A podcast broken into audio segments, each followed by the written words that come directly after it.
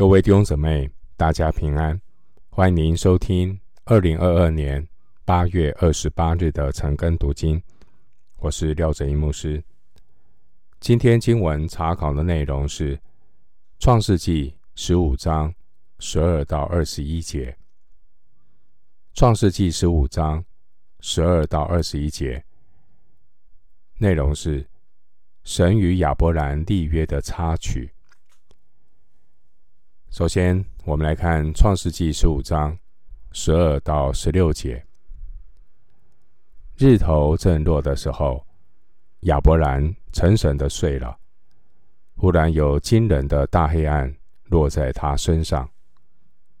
耶和华对亚伯兰说：“你要的确知道，你的后裔必寄居别人的地，又服侍那地的人。那地的人。”要苦待他们四百年，并且他们所要服侍的那国，我要惩罚。后来他们必带着许多财物从那里出来，但你要享大寿数，平平安安的归到你列祖那里，被人埋葬。到了第四代，他们必回到此地，因为亚摩利人的罪孽。还没有满盈。十二到十六节是关于亚伯兰的后裔将会在埃及地受苦的预言。经文十二节说，亚伯兰沉沉的睡了，说明亚伯兰并没有从十七节所说的祭物两半中间经过。属灵的提醒是，人虽然有守约的意愿。却没有守约的能力，只有神能够信实，他能够守约施慈爱。十一节说有纸鸟下来，十二节说有惊人的大黑暗落在他身上。这些意象都暗示神与人立约，也会面临属灵黑暗势力的干扰。但神容许有这样的黑暗和挑战临到神的选民，目的也是让亚伯兰的子孙知道，即使神的计划会因为人的问题受到拦阻，但只要神的百姓愿意回转，神也必然会伸手搭救和帮助。十三到十四节这段经文，是指将来以色列人进埃及和出埃及的预言。十三节说：“你的后裔必寄居别人的地，又服侍那地的人。”这是预言以色列人将来要下埃及，并且被法老王辖制。参考出埃及记一章。八到十四节，经文十三节提到四百年，这是一个大约的数目。以色列人在埃及一共住了四百三十年。参考出埃及记十二章四十节，弟兄姐妹，上帝如何预备以色列人成为一个生养众多的国家？神让选民住在埃及地，有神的用意，因为神的意念高过人的意念。神借着埃及地孕育选民的人数，神借着苦难培育选民的态度，而时间是孕育人数和培育态度很重要的元素。神给的时间是四百三十年。经文十三节使用一个概括的数字，四百年。神让亚伯兰的后裔在粮食丰富的埃及经历神的供应，人数变得众多，并且十四节神应许，当选民离开埃及的时候，会带着许多财物。从那里出来，参考出埃及记十二章三十五到三十六节。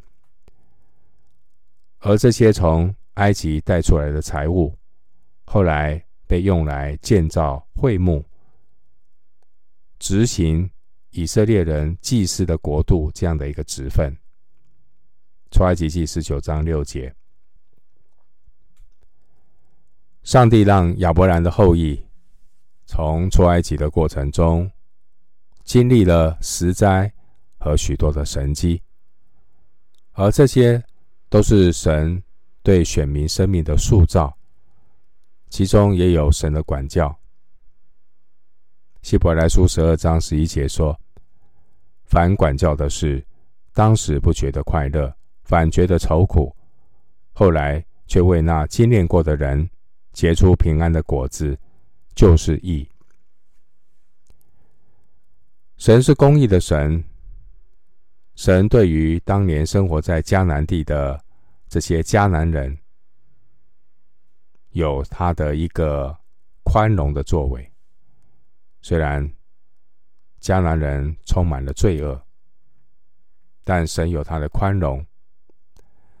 但神的宽容不是纵容，在神彰显他完全的公义之前，经文十六节告诉我们。亚摩利人的罪孽还没有满盈，因此神的选民还必须在应许之地以外的埃及地等候四百年。当神的时候到了，选民在埃及被苦待的四百年过去了，神开始动工。神说到做到，不会出尔反尔。神要带领选民出埃及，神带领选民出埃及，这是神要预备选民将来进迦南地，来执行神的公义，成就亚伯拉罕之约的应许。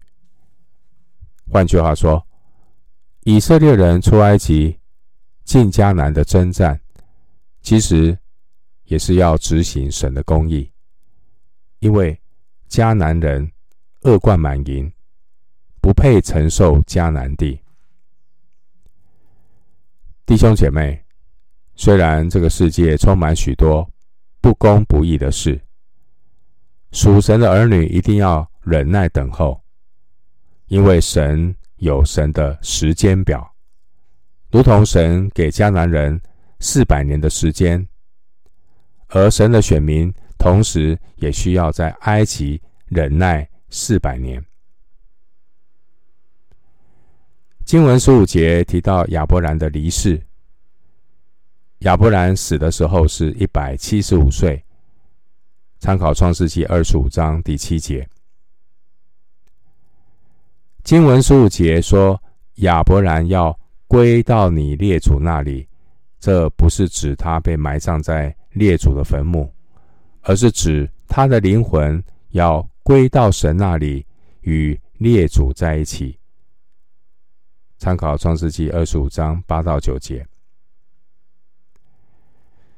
经文十六节告诉我们，当年从立位随着雅各下埃及，到摩西率领以色列人出埃及，正好是第四代。出埃及记六章十六到二十节，经文十六节提到亚摩利人，他代表所有的迦南民族。迦南人会敬拜许多的偶像，甚至焚烧儿女，作为一个献祭，行各种的邪术，是神所憎恶的。生命记十八章九到十二节。神是公义的神，他必要审判人的罪孽。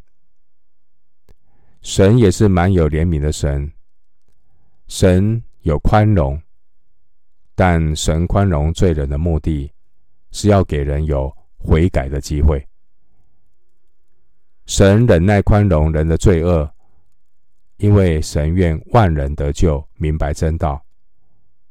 因此，世人。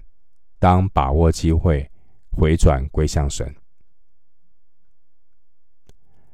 回到经文，《创世纪》十五章十七到二十一节：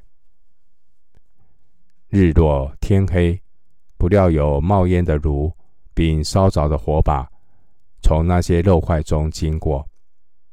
当那日，耶和华与亚伯兰立约说：“我已赐给你的后裔，从埃及河直到伯拉大河之地，就是基尼人、基尼喜人、甲摩尼人、赫人、比利喜人、利伐因人、亚摩利人、迦南人、格萨迦、格迦撒人、耶布斯人之地。”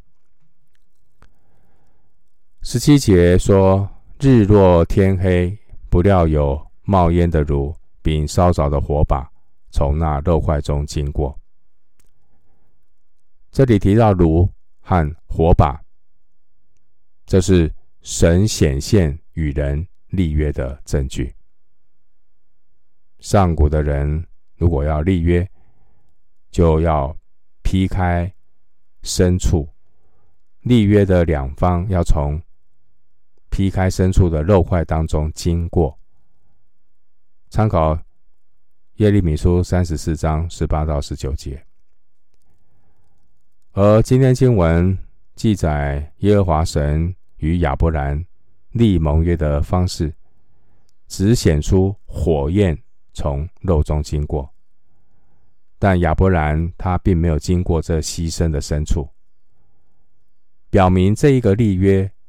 是神单方面主动的立约，而亚伯兰只是白白的领受恩惠。